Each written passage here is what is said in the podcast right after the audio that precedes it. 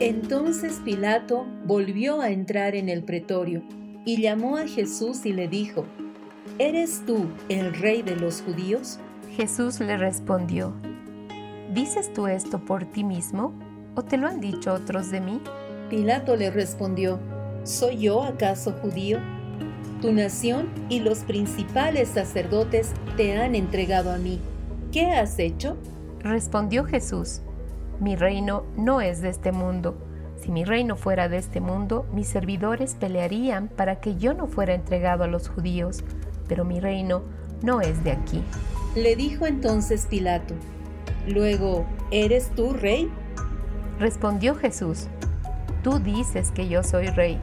Yo para esto he nacido y para esto he venido al mundo, para dar testimonio a la verdad. Todo aquel que es de la verdad, oye mi voz. Le dijo Pilato, ¿qué es la verdad? ¿Qué es la verdad? es la verdad? Con la verdad por delante. Le damos la más cordial bienvenida a cada uno de nuestros oyentes a su programa Con la verdad por delante. Norca, un nuevo día, un nuevo programa, una nueva semana y realmente un nuevo desafío para nosotros para poder manifestar esa gloria y esas palabras que el Señor ha estado soltando en estos días. Eh, bienvenida y gracias por una vez más estar con nosotros y poder compartir juntas. Amén, amén. Gracias Alecita. Gracias amados oyentes por sintonizar KRM y el programa con la verdad por delante. Todo el equipo listos para poder impartir todo lo que el Señor ha estado dando a cada uno de nosotros y lo que está en su corazón, que es básicamente lo que queremos compartir y poder abrir en este día y ciertamente como, como un nuevo día, con muchas de las promesas del Señor cumpliéndose y con ese renuevo de su misericordia y de su vida en cada uno de nosotros, queremos empezar este tiempo declarando de que ciertamente nosotros estamos en la mano del Señor y cada uno de ustedes amigos que esté escuchándonos es parte de este equipo, es parte de este tiempo que estamos viviendo. La semana pasada empezamos a revisar el Salmo 139 junto con Norca y realmente creo que en estos días se ha abierto un poco más esa revelación y esa palabra que soltábamos. Y habíamos quedado en el verso 5 que decía, me has constreñido, apretado, rodeado, cercado por detrás y por delante y has puesto sobre mí tu mano. Hoy vamos a continuar a partir del versículo 6. Entonces, iniciemos el programa con Walter, con maná para el alma y el espíritu. Maná para el alma y el espíritu. Un tiempo de reflexión con asuntos de la vida diaria cotidiana para vivir la verdad de una manera práctica.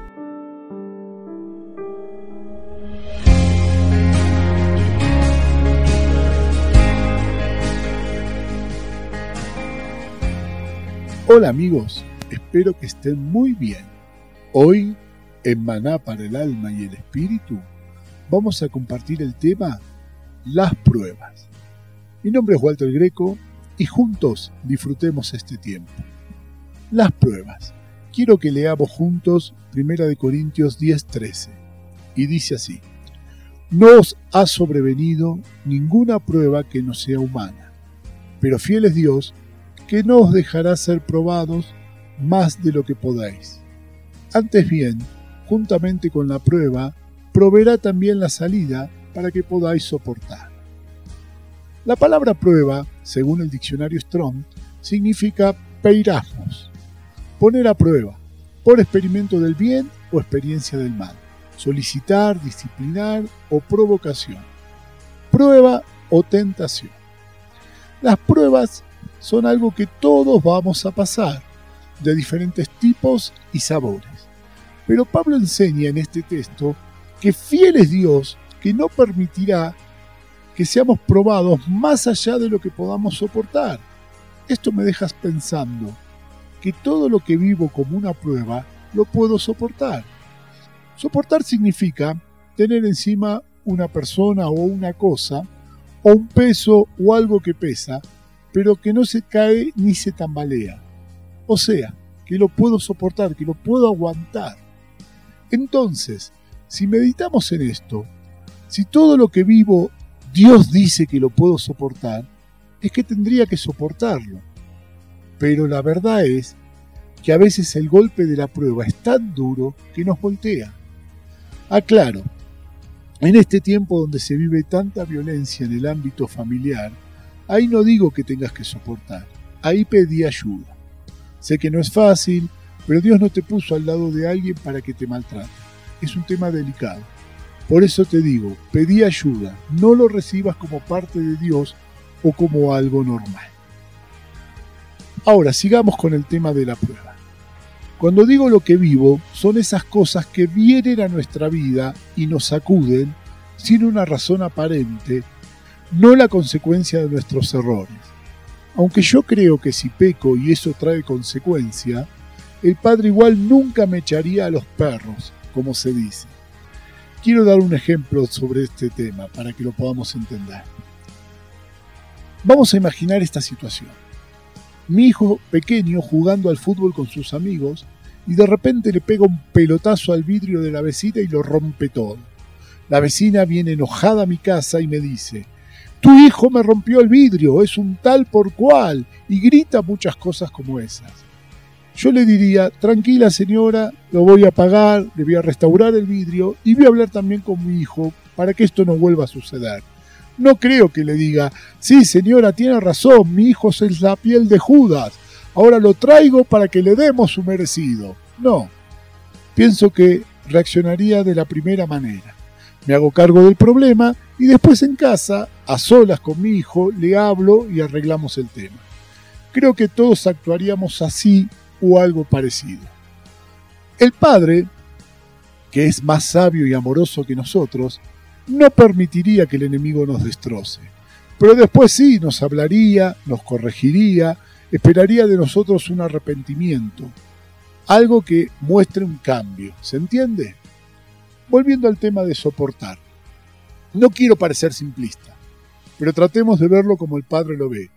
Él debe ver algo en nosotros que obviamente nosotros no estamos viendo, no somos conscientes, porque Él sabe que esa prueba la podemos soportar y además nos da una salida para resistirla. Hay algunas preguntas que tendríamos que hacer y meditar cuando estamos en una prueba. Padre, ¿qué estás viendo en mí que yo no veo que tú crees que puedo soportar la prueba? ¿Por qué, Padre, no puedo escucharte en mi prueba? ¿Por qué hay tanto ruido? Padre, es más consciente de tu presencia. Y otra pregunta importante, ¿por qué está pasando esto? ¿Para qué? Quizás a veces no lo vamos a entender al principio, pero Él prometió que lo entenderíamos después, como cuando le dijo a Pedro en Juan 13:7, Jesús respondió y le dijo, ahora tú no comprendes lo que yo hago, pero lo entenderás después. Les dejo esta perla para terminar. En este tiempo no trate de entender todo lo que le pasa Trate de creer que Dios nunca haría algo para lastimarlo, porque después seguramente lo va a entender. Como dice Hebreos 11.3, por la fe entendemos. Primero crea y después espere entenderlo. El tema da para más, pero hoy quiero terminar solo con esta reflexión. Dios nos ayuda. Cristo mora dentro y quiere hallar salida a través de vos. Amén.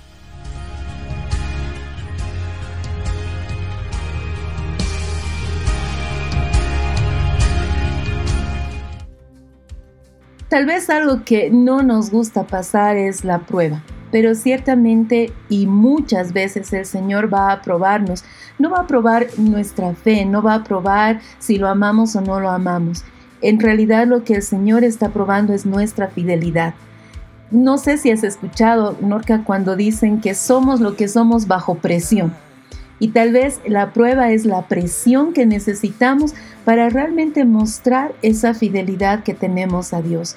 Mientras estamos en esa presión, realmente puede salir lo mejor o lo peor de nosotros. Y es ahí donde tenemos que aferrarnos a promesas tales como las del el Salmo 139, sabiendo que el Señor está con nosotros, no solamente cerca, sino en nosotros. Verdad. ¿Y cuán cierto es eso, Ale? Me pongo a pensar cuántas veces hemos estado expuestos a situaciones bien difíciles, duras, situaciones en que alguna persona que amamos ha estado enferma o ha venido una crisis económica o situaciones que se vive cotidianamente, ¿no? Pero definitivamente lo que marca una diferencia en quién tiene al Señor y quién no es la forma de reaccionar. Y lo cierto es que necesitamos nosotros estar tan introducidos en el Señor para que cuando vengan estas duras pruebas, como dice el himno, tengamos la mano del Señor sosteniéndonos y caminando en medio de ellas con su amor y ciertamente ver cómo el Señor nos está rodeando. Él conoce nuestros pensamientos, Él nos mira, sabe cuándo nos sentamos y caemos literalmente en el versículo 6 tal conocimiento es demasiado maravilloso para mí, alto es, no lo puedo alcanzar. Cuando nos damos cuenta de ese tremendo amor que el Señor tiene por nosotros y cómo está pendiente hasta de los más mínimos detalles, realmente ahí podemos ver su amor, su cuidado y es tanto que es incomprensible. Y creo que en algún momento todos lo dijimos, el amor de Dios es inentendible cómo Él puede amarnos a pesar de. Y ese de puede llenarlo cada uno de nosotros porque nos conocemos. Y ahí es donde nos damos cuenta de que Él está, está por amor, no está por obligación, sino que realmente es su amor el que ya nos ha enlazado con su corazón y no va a dejarnos. Escuchemos ahora a Carla y Karina con Luz que Gobierna. Luz que Gobierna porque el profundo anhelo de la creación espera ansiosamente la revelación de los hijos de Dios. Sean bienvenidos.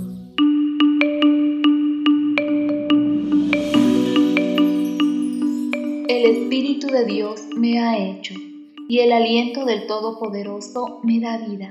Job 33:4 Volvemos a encontrarnos en este espacio donde aprendemos de la creación desde la luz de Cristo. La respiración es un proceso que realizan todos los organismos de la creación. Es decir, pueden respirar el planeta, los océanos y otros cuerpos acuáticos, además de plantas y animales. La respiración tiene como objetivo el intercambio de gases en una superficie, que generalmente se conoce como pulmones. Este procedimiento también sirve para desintegrar moléculas complejas que dan como resultado la producción de energía, con la cual todo el planeta se mueve. Este procedimiento es complementario a la fotosíntesis, donde a través de la luz solar se produce energía. Así dice el Dios, Jehová, el creador de los cielos y el que los extiende, el que extiende la tierra y sus verduras, el que da respiración al pueblo que mora sobre ella, y espíritu a los que por ella andan. Isaías 42:5. La respiración es una ruta metabólica que rompe la glucosa, un tipo de azúcar, y produce ATP, molécula altamente energética. Tiene cuatro pasos que se dan sucesivamente en diferentes partes de la célula. Qué maravilloso es ver que somos criaturas perfectas y nuestros cuerpos están diseñados en templos santos que el Padre ha pensado desde la eternidad. ¿Acaso no saben que su cuerpo es templo del Espíritu Santo, quien estén ustedes y al que han recibido de parte de Dios? Ustedes no son sus propios dueños, fueron comprados por un precio. Por tanto, honren con su cuerpo a Dios. Primera de Corintios 6, 19, 20. Uno de los investigadores que intervino en el descubrimiento de la respiración fue Hans Adolf Krebs. Nació el año de 1900 en Alemania y realizó sus estudios de medicina en diversas universidades, Göttingen, Friburgo, Múnich y Berlín. Debido a la Segunda Guerra Mundial, emigró a Sheffield, Inglaterra, en 1933 y fue allí donde comenzó sus trabajos sobre el metabolismo celular. En 1933, Adolf Krebs, en conjunto con otros investigadores, describieron las reacciones oxidativas en la pechuga de pollo.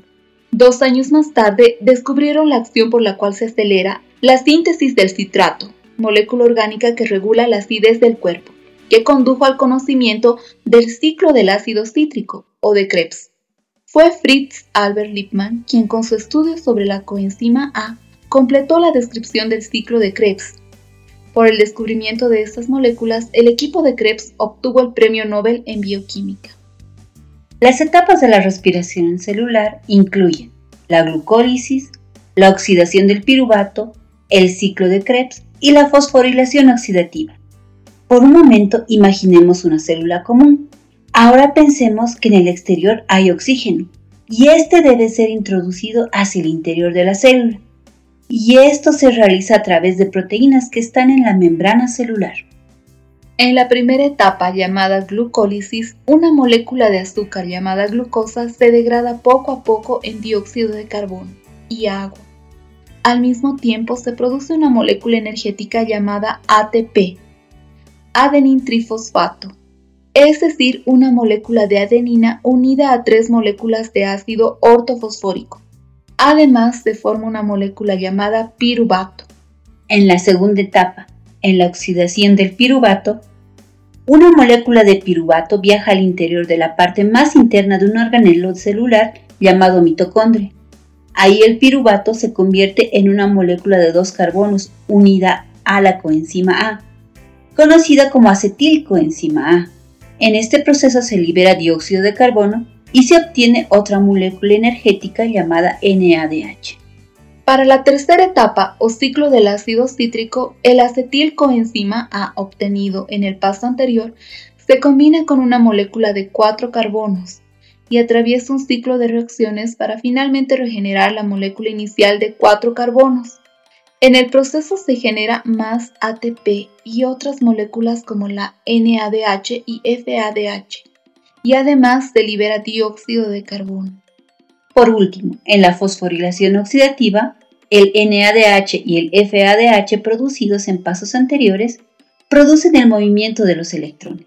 Esta cadena libera energía que se utiliza para bombear protones fuera de la matriz de la mitocondria y formar un gradiente energético lo que genera más ATP.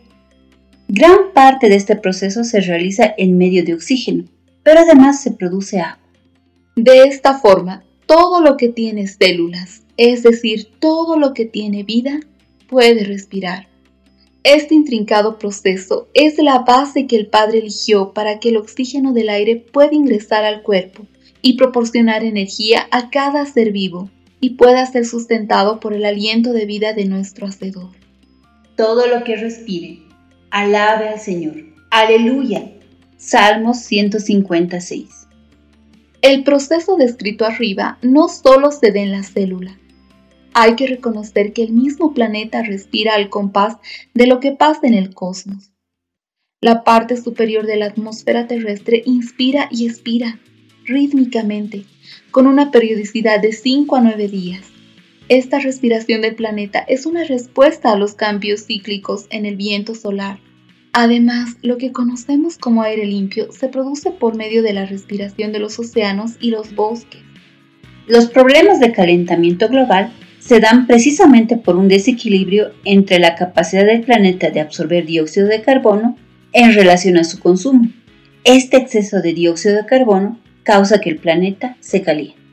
Amados, Qué impresionante es reconocer que toda su creación está interconectada y es interdependiente una de otra.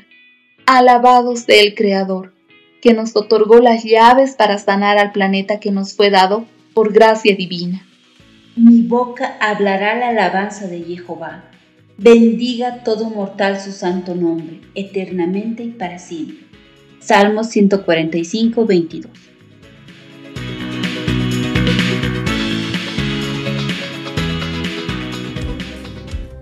Al escuchar eh, esto acerca de la respiración, podemos ver cómo el Señor ha pensado en cada detalle para nosotros. Y en esos detalles podemos ver cómo sus ojos están puestos en nuestras vidas. El versículo 7 del Salmo 139 dice, ¿A dónde me alejaré de tu espíritu? ¿A dónde huiré de tu presencia? Y a veces, no sé si te ha pasado, Norca, con, con los niños, eh, ellos cierran los ojos y piensan que nadie los está viendo, ¿verdad? Es el juego, el famoso, ¿dónde estás? Y nosotros caemos en ese juego, pensamos que como nosotros no vemos al Señor o no lo percibimos, Él se alejó o su presencia ya no está con nosotros. Pero me gusta tanto este salmo porque más adelante Él va a decirnos, ¿saben qué? Donde ustedes estén, ahí también estoy yo. Y eso es lo que veo cuando hablamos acerca de la respiración. No pensamos en estar respirando, no hacemos un esfuerzo por respirar, es algo muy natural. De la misma manera, la presencia del Señor es tan natural, siempre nos acompaña. Pero ¿qué pasa cuando nos falta el oxígeno? Eh, dejamos de respirar o cuando tenemos un problema respiratorio. Es ahí cuando nos damos cuenta de que la presencia del Señor, si bien está con nosotros, eh, nosotros estamos tratando de huir de Él y no podemos hacerlo. Tal vez esa es la parte que debe quedar más clara hoy. No podemos dejar de respirar porque cesarían nuestras actividades físicas, tal cual no podemos dejar de depender del Señor porque Él prácticamente es nuestra respiración. Qué importante es que respiremos del Señor y demos de Él cada día a cada minuto. Y para vivir esto, pues necesitamos de esa fe que viene del Señor. Así es que escuchemos a Geraldine con Perla de Gran Valor. Perla de Gran Valor. Este es el testimonio de una familia que empieza a levantarse en fe frente a una situación. La mamá había salido sola de viaje al exterior y poco antes de regresar organizando su trámite, la Policía Federal del país extranjero le indicó que debía pagar una muy fuerte suma de dinero o no iba a poder regresar a su país. Además, le expresaron que tenían todos sus datos registrados. Esto preocupó mucho a ella y a toda la familia porque no se encontraba una razón legal que respaldara lo que la policía le indicaba. Entonces las hijas jóvenes lanzan un pedido de oración donde muchos empiezan a interceder. Entre las muchas palabras que se soltaban, una fue, ¿cuál es el monte que Dios les ha dado para conquistar? Esta palabra hizo que la familia declare que todo monte había ya sido conquistado. Por otro lado, durante ese día, antes de que la familia conozca esta situación, el papá había comprado un cuadro con un rostro de león que decía, el justo está confiado como un león. Proverbios 28.1. Qué tremendo es ver cómo lo espiritual, aquello que se declaraba, también se hacía visible en lo natural. Lo que viene a continuación es la victoria que el Señor trajo a esta familia. El día decisivo, ella se dirigió al aeropuerto, nerviosa pero confiando y sabiendo que algo pasaría. Un policía le pidió sus papeles para verificarlos en su computadora y lo que le dijo fue, tenga un feliz y buen viaje. No le nombraron nada de deudas o firmar algo que la comprometiera. Su retorno fue tranquilo y con las puertas abiertas. Tú, Señor, eres digno de toda gloria, pero como león está confiado el justo. Amados que sintonizan el programa con la verdad por delante en KRM estamos compartiendo el Salmo 139 y ahora vemos el verso 8. Si subiere a los cielos, allí estás tú, y si en el Seol hiciere mi estrado, he aquí, allí tú estás. Si tomare las alas del alba y habitar en el extremo del mar, aún allí me guiará tu mano y me asirá tu diestra. Darnos cuenta de que el Señor está en todo lugar, acompañándonos, mirándonos, cuidándonos. No sé si a ti te pasa, pero a mí me hace estremecer. Hay una canción de, los niños que dice, eh, hay un Dios de amor que mirándonos está. Y, y les recomienda a los niños, ¿no? Cuidado las manitos, lo que tocan, los ojitos, lo que miran, los oídos, lo que escuchan porque hay un Dios de amor. Y miren qué lindo enseñarles a los niños, no para que ellos tengan temor, sino para que ellos sepan de que el Señor constantemente nos está mirando, nos está cuidando y está presente en todos los momentos de nuestra vida. Escuchemos a Sara y Annie con Generación que Transforma. Generación que Transforma. Soltando la voz de Dios para este tiempo.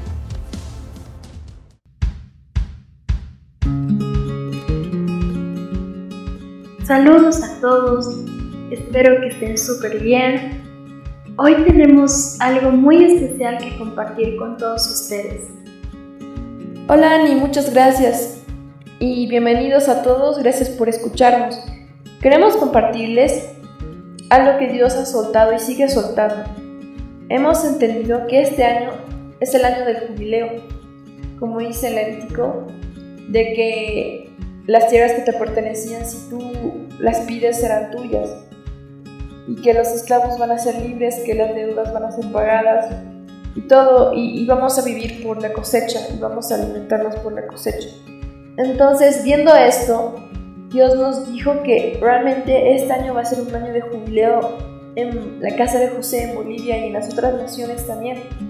Y entramos por esta puerta, por este tiempo, justo el sábado en una reunión de jóvenes. Primero Dios nos dijo que entreguemos todo, todo lo que somos.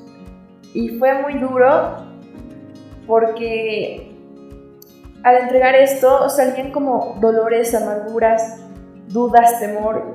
Y fue muy visible, en este tiempo fue muy visible lo que había dentro nuestro. Y en lo personal, yo tenía mucho temor, mucho dolor, y más que todo por la familia. Pero Dios me dijo, ellos son míos, no te preocupes, no, no, tengas miedo. Y de otras inseguridades también. Entonces fuimos libres, fuimos libres en ese momento y todo este tiempo fue muy fuerte, la verdad, me, me, sorprendió mucho. Y al entregar todo esto, también Dios nos ponía delante cosas que nos fueron arrebatadas. Vez la niñez, eh, la santidad, eh, el gozo, eh, la paternidad, muchas cosas. Y yo, yo decía, Dios, yo recibo lo que tú tienes para mí y las decía. Y este tiempo fue de mucha fe. Entramos por esta puerta y proféticamente pusieron como unos eh, palitos de madera, como ah, formando un corredor. Y antes de entrar nos ungieron la frente y nos dijeron eh, que somos los que permanecen. En cada avivamiento se ve eso, ¿no? Que que las personas no pueden permanecer, pero Dios nos dijo que somos los que permanecemos porque vamos a entrar en un año también de consagración. Y fue hermoso, la verdad. Y amigos, soltamos eh, para ustedes la fe y también la disposición que cada uno necesita para entrar en este tiempo.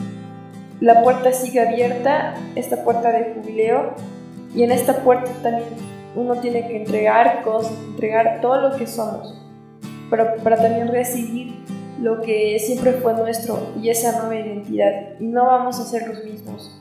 Somos nuevas personas desde este momento. Lo declaramos en el nombre de Jesucristo. Gracias amigos. Al igual que Sarita, yo también quiero compartirles mi testimonio, porque lo que el Señor hizo fue muy tremendo todo empezó un jueves. Eh, ese día el Señor me dijo que iba a ser libre y lo hizo de una manera que yo no me lo esperaba porque me mostró qué canciones tenía que escuchar y cada adoración trajo sanidad en un punto específico.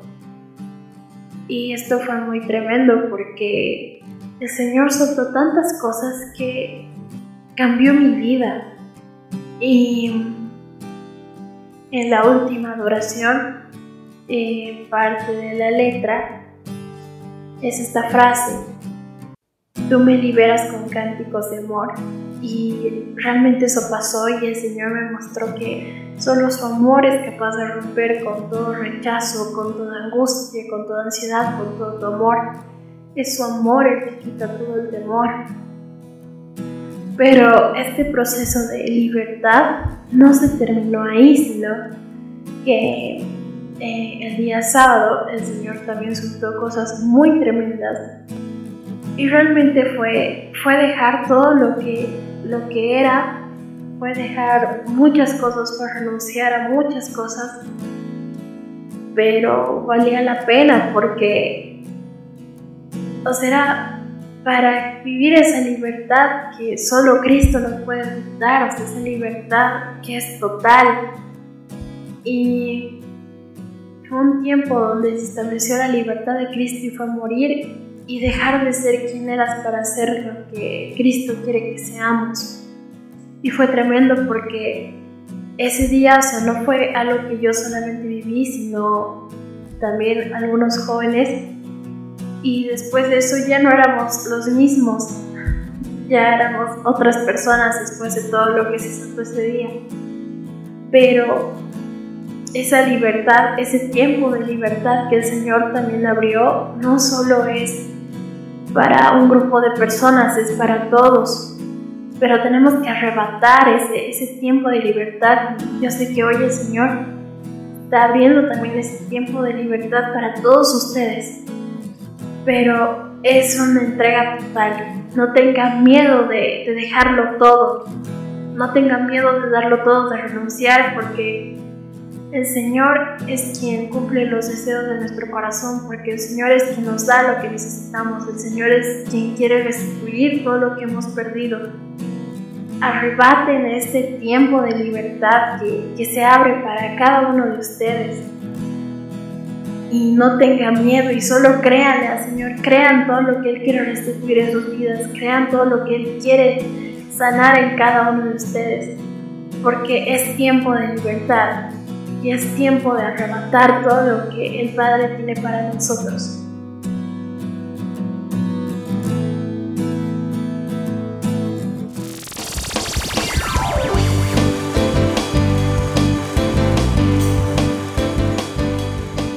Estás en sintonía de Querigma Radio. Querigma Radio. Extendiendo el mensaje del reino de Dios a todas las naciones de la tierra.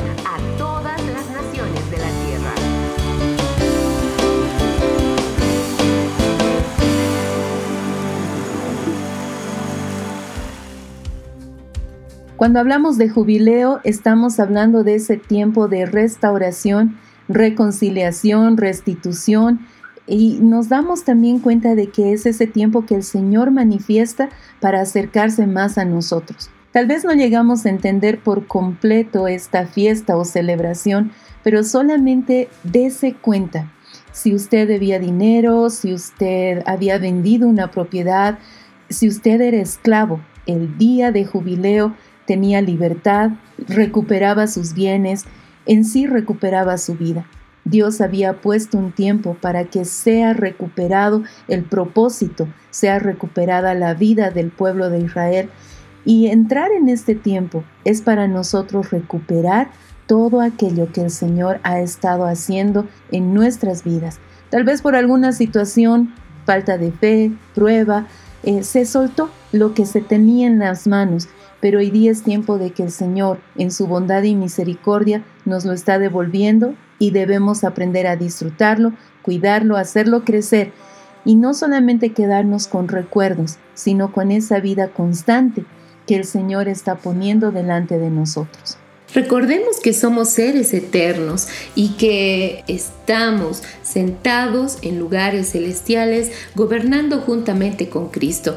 Y Bien lo decíamos en programas anteriores también, tenemos tesoros en los cielos, o sea, están nuestros tesoros allí y podemos tomar la vez que querramos de eso que necesitamos para eh, la obra y, creo que parte de eso es poder exponer nuestro corazón delante del Señor. ¿Cuál es la motivación de nuestro corazón para algunas cosas? El Señor conoce nuestros pensamientos, conoce la motivación de nuestro corazón, pero creo que es bueno, es honesto el podernos acercar delante del Padre, de nuestro amado y poder expresar lo que estamos sintiendo. Él como ese Padre amoroso quiere escuchar de nosotros, de nuestra propia boca, lo que hay en nuestro corazón. Qué hermoso es, ¿no, Ale? No sé si en algún momento también hemos podido experimentar, si bien no tenemos niños nosotros que sean propios, pero sí tenemos los niños que el Señor nos ha dado y son un montón y son de todas las naciones. Cuando algún niño se acerca, ¿no? Y te dice, eh, me siento mal porque he hecho esto y te confiesa un pecado, te confiesa una situación que, que está afligiendo su corazón. Y qué lindo es que el niño se acerque y te lo diga. Como papá te sientes muy honrado por esa confianza y ese amor y ese temor que puede haber en su corazón para no ir en contra del Señor primero y de lo que se ha establecido en la casa. Y ahí puedo calzar perfectamente el versículo 11 y 10 del Salmo 139 porque muchas veces pensamos que al haber pecado, al haber hecho algo malo, eh, el Señor pues ya no nos va a recibir o no nos va a perdonar. Y estos versículos dicen, si digo ciertamente las tinieblas me envolverán y la luz en torno mío será noche, ni aún las tinieblas son oscuras para ti y la noche brilla como el día. Las tinieblas y la luz son iguales para ti. Es impresionante ver cómo un Dios de luz manifiesta tanto su amor que aún en nuestras profundas tinieblas, Él va a buscarnos para sacarnos de ellas y establecernos en esa luz. Entonces cuando nosotros sabemos que hemos hecho algo malo, algo que ha lastimado el corazón de Dios, no tratemos de huir, sino mantengámonos firmes, sabiendo que Él va a acercarse. Si nosotros damos un paso, Él va a dar el resto de los 99 para acercarse, abrazarnos, quitarnos de en medio de las tinieblas más oscuras y establecernos en su preciosa luz. Amén. Y vamos ahora con el sector llena de gracia. Adelante, Paulita. Llena de gracia, un espacio dedicado a mujeres de reino. Bendecidas amadas, bienvenidas a un programa más del sector Llena de gracia. Nuestro tema de hoy, un corazón de sierva. Soy Paula y es un gusto estar nuevamente con ustedes. Despidieron entonces a su hermana Rebeca, a su nodriza y al siervo de Abraham con sus acompañantes. Génesis 24:59. El día de hoy hablaremos sobre Débora, la nodriza de Rebeca de toda la vida, una mujer diligente y servicial. Como sierva, Débora tenía la obligación de hacer lo que Rebeca le pidiera. Cualquiera fuera la orden, ella tenía que llevarla a cabo de inmediato, en silencio y sin preguntar. Para Débora esa descripción de trabajo significaba dejar el único lugar que había conocido y viajar junto a Rebeca más de 800 kilómetros a su nuevo hogar. Al mismo tiempo que la familia de Rebeca estaba discutiendo este giro de sucesos inesperado, Débora estaba tratando de adaptarse a la idea de que por la mañana ella también sería para siempre. Débora es un ejemplo excelente tanto de diligencia como de servicio. De hecho, su nombre significa abeja, lo que sugiere su laboriosidad y eficacia. Al igual que Débora, todas nosotras hemos sido llamadas a servir a otros. ¿Cómo podemos hacerlo? Realizar nuestro trabajo con excelencia. Cualquier tarea que nos pidan que hagamos que sea como para el Señor y no para los hombres, sabiendo que de Él recibiremos nuestra recompensa. Trabajemos con gozo, sabiendo que el corazón alegre hermosea el rostro, transmitiendo a los demás del gozo del Señor. Trabajemos con amor, que en todo lo que hagamos por los demás puedan ver el amor del Señor por el prójimo. Reflejemos a Cristo, el que ama con amor eterno. Donde quiera que nos encontremos, ya sea en casa, en el trabajo, en la universidad o donde estemos, mostrémonos serviciales. Hagámoslo todo con amor y excelencia, enfocadas en Cristo, nuestro mayor amor porque tú formaste mis entrañas, me hiciste en el seno de mi madre. Te alabaré porque asombrosa y maravillosamente he sido hecho. Maravillosas son tus obras y mi alma lo sabe muy bien. Entender de que nuestra alma conoce lo que el Señor ha hecho nos prepara para poder caminar en su amor y en su verdad, sabiendo de que Él es quien nos sostiene. Y claro, con esto a nuestro favor, es más fácil obedecerle, ¿verdad, Norquita? Es más fácil obedecer a quien amas que obedecer por obligación. Entonces, mientras más amamos al Señor, más podemos obedecerle, porque ciertamente hemos sido hechos de una manera maravillosa. Y todo el haber sido formado de parte de Dios es una vez más por su amor, por su gracia y porque Él quiere llevarnos de ese entrenamiento de ser siervos a ser realmente sus hijos. Él no quiere dejarnos en una actitud de siervo. Esa es la parte que estamos aprendiendo. Debemos aprender de alguna manera a obedecer, a confiar, a soltarnos en, este eh, mundo, entre comillas, y volar más allá de lo que el Señor mismo nos está mostrando en este momento. Pero ahí es donde Él nos lleva a ser hijos y ahí es donde nosotros podemos decir, realmente mi alma sabe lo que tú has hecho y tú eres el amado de mi alma. Y estamos entrando al punto donde lo amamos, no solamente con nuestro pensamiento, sino con todo nuestro ser, espíritu, alma y cuerpo. Amén, amén. Qué importante es entender que el Señor nos ha formado, Él nos ha hecho en el vientre de nuestra madre. No hemos venido a este mundo por casualidad, por un deseo humano, ni siquiera por una voluntad propia. Hemos venido por su perfecta voluntad y su gran amor. Sumergidos en ese tiempo de amor, escuchemos a Brenda y Valeria con Tiempo de Amores.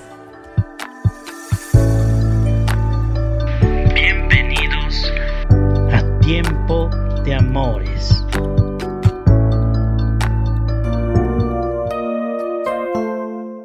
Saludos amados, estamos aquí juntas con mi hija Valeria, yo soy Brenda y vamos a continuar con el pasaje que hemos compartido en el anterior eh, programa. Y está en Lucas capítulo 3, versículo del 6 al 9, dice, y se dijo también esta parábola. Tenía un hombre una higuera plantada en su viña y vino a buscar fruto en ella y no la halló y dijo al viñador, he aquí hace tres años que vengo a buscar fruto en esta higuera y no lo hallo. Córtala. ¿Para qué inutiliza también la tierra? Él entonces respondiendo le dijo, Señor, déjala todavía este año, hasta que yo cabe alrededor de ella y la abone. Y si diere fruto, bien, y si no, la cortarás después. Vamos a ver este pasaje desde la mirada de la higuera. ¿Qué pensaría ella? ¿Pediría otras oportunidades? ¿Llegaría el arrepentimiento a su corazón? ¿Podemos nosotros ser esa higuera? ¿Podremos ser nosotros aquella que no dio fruto a su tiempo? El problema es si seremos conscientes de ello, ya que mucha gente pasa mucho tiempo sin darse cuenta de eso. Oremos pidiéndole al Señor que eso no acontezca y que en su amor perfecto Él nos hable y nos guíe a la tierra de rectitud, donde el fruto es parte de la vida cotidiana de sus hijos. Sí, eh, hay un versículo muy bonito respecto a esto y está en el Salmo 143.10. Dice, enséñame a hacer tu voluntad porque tú eres mi Dios, tu buen espíritu me guíe a tierra firme. Y en otras versiones dice a tierra de rectitud. La higuera pudo quedarse cómoda ocupando un espacio aprovechándose de la misericordia del agricultor, porque sí, nuestro Dios es misericordioso, pero hay oportunidades que no se vuelven a repetir. Esta es la última oportunidad de la higuera y de hecho el viñador ya quería cortarla de una vez, porque habían pasado ya tres años sin dar fruto. ¿Cuánto tiempo llevas sin dar fruto? ¿Cuánto tiempo llevamos sin dar fruto? Eh, vale, tú tal vez muy poco tiempo porque eres bastante joven. En mi caso, ¿cuánto tiempo estoy sin dar fruto? Y también me he preguntado, eh, ¿qué es el fruto? ¿No? O sea, ¿qué fruto puedes dar? Puede ser un fruto diario, cada segundo, cada hora en tu carácter, en tus pensamientos. Eso es un fruto, ¿no? Porque si estamos leyendo la palabra, estamos escuchando la palabra, estamos viviendo la palabra, eh, debemos dar fruto, debemos dar fruto. Entonces, esa, es hacerte un análisis a ti mismo también, ¿no? Es cierto, pero también creo que el dar fruto es manifestar a Cristo y manifestándolo no solamente en palabras y predicando a las personas, sino con nuestro propio ser. Yo creo que mi madre sí da fruto. Y quito esa mentira de su mente de que no da fruto porque, no sé, quizá ya se sienta mayor o, incluso hay personas que están escuchando y se sientan viejas, cuando no lo son. Hay un espíritu de juventud y ese es espíritu de Cristo que se rejuvenece, que se renueva día tras día. Es un espíritu nuevo que refresca los huesos, que refresca los pensamientos. Y más allá de una edad, el espíritu es el que envejece cuando lo llenamos de pensamientos malos. Pero no debería ser así. Es das fruto, ¿no? Realmente es, duro, ¿no? Escuchar esto. Y les, y les comento, amados, que me reuní con una amiga de hace mil años, cristiana, que estaba, que estaba en la congre, que está en la congre también, y ella me decía, cuando los he encontrado a ustedes, a, ti y a tu esposo, eh, nos encontramos un día juntos, eh, ella me dijo, me dieron una paz que cambió totalmente mi vida en ese momento. Yo estaba triste, estaba como desolada y cuando los encontré ustedes juntos con tus hijos, me dio una paz realmente interna y cambié, cambié rotundamente. Entonces eso realmente llenó mi corazón y, y como tú dices, vale, el Señor es bueno, el Señor es bueno, el Señor nos da fruto, el Señor hace, hace que incluso nuestro fruto puedan verse las demás personas y puedan comer de ello, ¿no? Entonces debemos hacernos estas preguntas. ¿Cuánto tiempo llevas sin, dar fruto? ¿Cuánto tiempo llevas escuchando la palabra y, bueno, sin, sin eh, practicarla tal vez? ¿Solo ocupamos un espacio en la viña? ¿Qué, qué dura palabra, ¿no? Qué dura pregunta. Entonces es tiempo de salir de esa comodidad, salir de escondernos y empezar a dar fruto. Amén, es verdad. El Señor este tiempo me hablaba sobre los límites. Y hay límites externos como el dinero, el tiempo, el lugar, los permisos, si eres menor de edad o no te dejan salir, la enfermedad o muchos otros que podemos ver. Pero también hay otros límites que son los internos y son más problemáticos que los externos, porque estos son pensamientos que nos limitan a nosotros mismos, como el no puedo, el no tengo, el no me quieren, el estoy solo, el no soy capaz, no soy santo, no lo lograré y muchos otros. Pero esa es la voz de rechazo, y déjame decirte que Dios puede hacer mucho con nosotros si le damos la oportunidad. Porque ¿qué pasaría si no tuviéramos límites?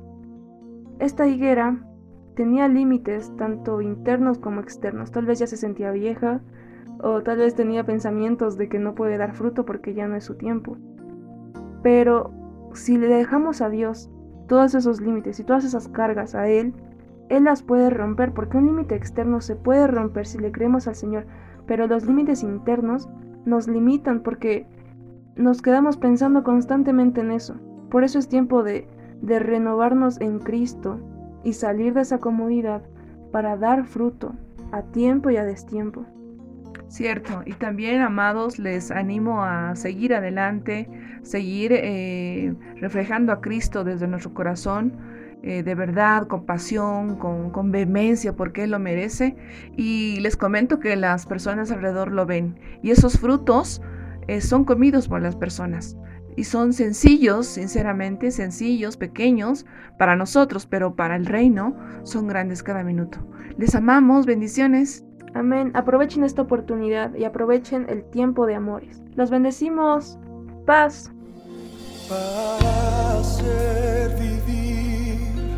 el espíritu humilde y para vivificar el corazón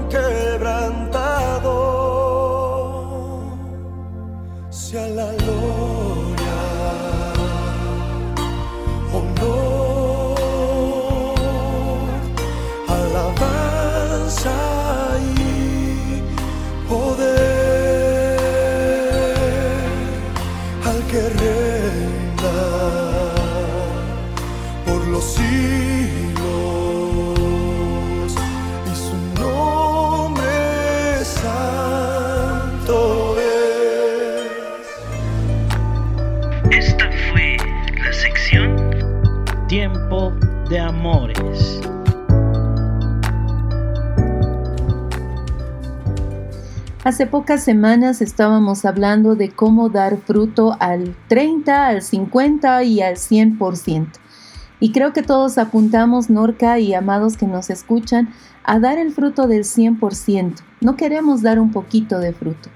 Eh, no porque vayamos a ser cortados, sino porque no es nuestro diseño esta formación que el Padre ha hecho de nosotros en el vientre de nuestras madres, este pensamiento que es cada uno de nosotros en la mente del Padre que se vio hecho realidad al momento de, ser dados a luz, tiene un diseño eterno profundo y muy fructífero.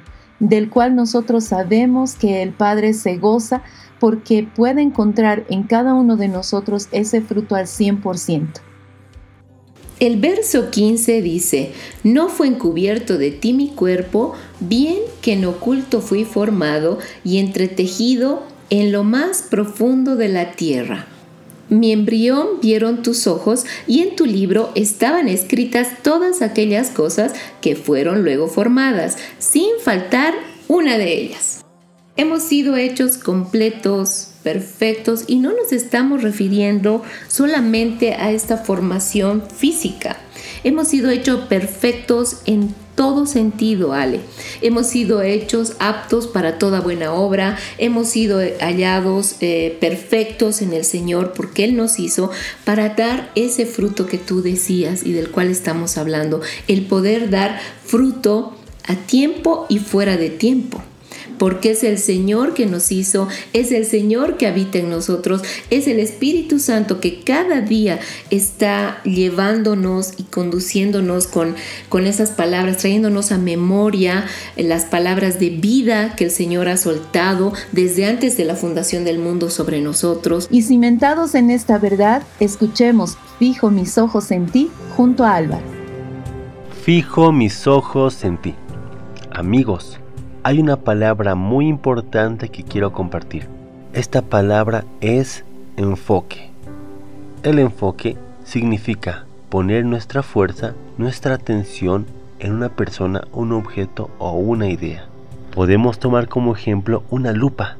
Una lupa nos ayuda a poder ver detalles que a simple vista suelen pasar desapercibidos. También la lupa tiene la capacidad de que si enfocamos correctamente la luz del sol, producir una llama sobre una hoja de papel. Ahora bien, imaginemos un deportista que se enfoca en la meta para ganar una competencia, como lo relata Pablo en 1 de Corintios capítulo 9, versículos del 24 al 27 de la Biblia de las Américas. ¿No sabéis que los que corren en el estadio, todos en verdad corren? Pero uno obtiene el premio. Corred de tal modo que ganéis. Ellos lo hacen para recibir una corona corruptible, pero nosotros una incorruptible. Por tanto, yo de esta manera corro, no como sin tener meta. De esta manera peleo, no dando golpes al aire, sino que golpeo mi cuerpo y lo hago mi esclavo. No sea que habiendo predicado a otros, yo mismo sea descalificado. Amados, que el enfoque de nuestra vida día a día sea el agradar al Padre. Tal vez para muchos de ustedes que no usan lentes, gafas, eh, es, es fácil mirar de lejos o de cerca sin la necesidad del esfuerzo de tus ojos. La primera vez que yo utilicé lentes me di cuenta de que realmente hay un enfoque distinto cuando tú miras claramente. El enfocarnos quiere decir ciertamente que pongamos nuestros ojos en Él, que veamos como Él mira y que caminemos como Él quiere que caminemos. Amén. Y yo me ponía a pensar, y sí, definitivamente los pensamientos que tiene el Señor para cada uno de sus hijos son pensamientos de bien y no de mal. Y dice que aún el Señor quiere darnos el fin que nosotros esperamos y aún más. Y ahora escuchemos a Oscar y Dante con palabras de verdad. Desde Casa de José a las Naciones, este es el sector Palabras de verdad. Mi nombre es Oscar y junto a Dante estaremos compartiendo este espacio para conocer algunas palabras que son muy importantes.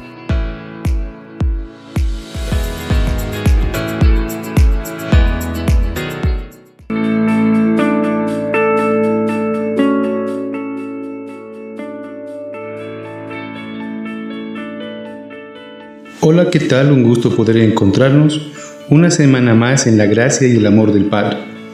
En el anterior programa compartimos sobre el sello, aquel sello que el Padre puso en nosotros antes de la fundación del mundo para ser elegidos en Cristo como hijos. ¿Cómo debemos ejercer la libertad recibida en Él? ¿Cómo empezamos? Bueno, Jesús nos dice en Mateo capítulo 11 del versículo 28 al 30. venid a mí todos los que estáis trabajados y agobiados, y yo os haré descansar. Llevad mi yugo sobre vosotros y aprended de mí, que soy manso y humilde de corazón, y hallaréis descanso para vuestras almas, porque mi yugo es fácil y ligera mi carga. Voy a leer la traducción en griego. Vengan acá, hacia mí, todos los que están trabajando afanosamente y han sido cargados. Yo daré descanso a ustedes. Alcancen el yugo de mí sobre ustedes. Aprendan de mí, porque apacible estoy siendo y humilde a el corazón, y hallarán descanso las almas de ustedes. Podemos ver que entre venid a mí y vengan acá hay una pequeña gran diferencia entre el ir hacia y el ir a una posición específica. Nos pide que estemos en la posición correcta, que estemos en Él. Somos nosotros tomando por elección el yugo para aprender de Jesús, el ser apacibles y humildes de corazón, con lo cual hallamos descanso para nuestras almas. Jesús quiere que aprendamos de Él y por medio de Él. Por eso es que nos pide, vengan acá, hacia mí, tomen mi yugo y aprendan de mí. En Filipenses capítulo 2, del versículo 5 al 8 dice, Pensad entre vosotros de la misma manera que Cristo Jesús, el cual, aunque era de naturaleza divina, no se aferró al hecho de ser igual a Dios, sino que renunció a lo que le era propio y tomó naturaleza de siervo. Nació como un hombre y al presentarse como hombre, se humilló a sí mismo y se hizo obediente hasta la muerte hasta la muerte en la cruz. Sea el Padre abriendo nuestra mente y nuestro corazón para ver la obra de Cristo en nosotros. Entonces, ¿qué es ser manso y humilde? Manso es prautes en griego, que es la obra efectuada en el alma y se la ejerce en primer lugar y ante todo para con Dios. Es la disposición de espíritu con la que aceptamos sus tratos con nosotros, como buenos y por ello sin discutirlos ni resistirlos. Este término está estrechamente relacionado con la palabra humildad, tapeino, frosune, humildad, y es una directa consecuencia de ella. Humilde es humillación de mente. Jesús no exige una humillación visible de uno mismo, sino una confianza total a Dios, que lo espera todo de Él y no espera nada de sí sea la gracia y su amor en cada uno de nosotros. Gracia y paz. Bendiciones.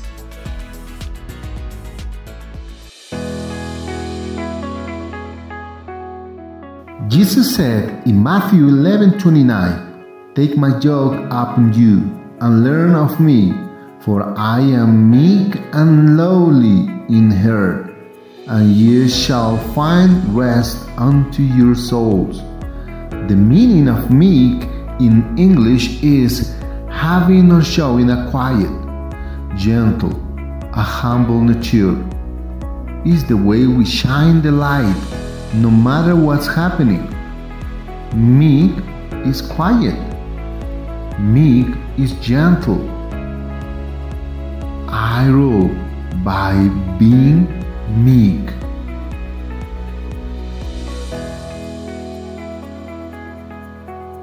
Jesús dijo en Mateo 11:29, Llevad mi yugo sobre vosotros y aprended de mí que soy manso y humilde de corazón, y hallaréis descanso para vuestras almas. El significado de manso en inglés es tener o mostrar una naturaleza tranquila, gentil y humilde. Es la forma en que hacemos brillar la luz, no importa lo que esté pasando. Manso es ser tranquilo. Manso es ser gentil. Siendo manso, yo gobierno. Soy Dante. Que Dios te bendiga. Y es el verso 17 que creo nos enfoca muchísimo para este tiempo. Oh Elohim, cuán preciosos me son tus pensamientos, cuán inmensa es la suma de ellos. Si los enumero, se multiplican más que la arena. Despierto y aún estoy contigo. Enfoquémonos en que tenemos un Dios que constantemente está pendiente de nosotros y somos parte de sus pensamientos. Y en algún programa, Norca, lo dijimos, escuchemos cómo Dios piensa. ¿Qué piensa el Padre de cada uno de nosotros? Qué lindo es cuando tu papá o tu mamá te dice, mira, yo pienso que vas a ser un, un gran doctor, un tremendo abogado. ¿Qué pensamientos tendrá el Señor acerca de usted? ¿Puede imaginárselos? Imagine una conversación con su Padre y que Él le diga, hijo, yo pienso esto de ti y agárrese, aférrese de esos pensamientos porque ciertamente son preciosos y la suma de cada uno de ellos es tremenda, es inmensa, es infinita. Amén. Y unidos en este día, Señor, queremos darte gracias, darte gracias por tu infinito amor, por tu gran misericordia, por todo lo que has hecho en nosotros, por cómo nos has formado, por cómo nos has establecido, por cómo estás hoy con nosotros, en nosotros y fluyes a través de nosotros. Señor, gracias, gracias, gracias. Te bendecimos y honramos tu presencia en nosotros cada día, Señor, y queremos no quitar nuestra mirada de ti, queremos permanecer en ti, fijando nuestros ojos, nuestro corazón, nuestros pensamientos en ti, Señor.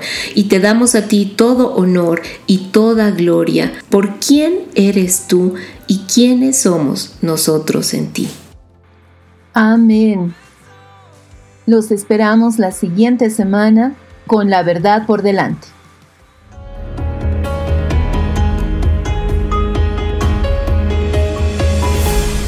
Con la verdad por delante.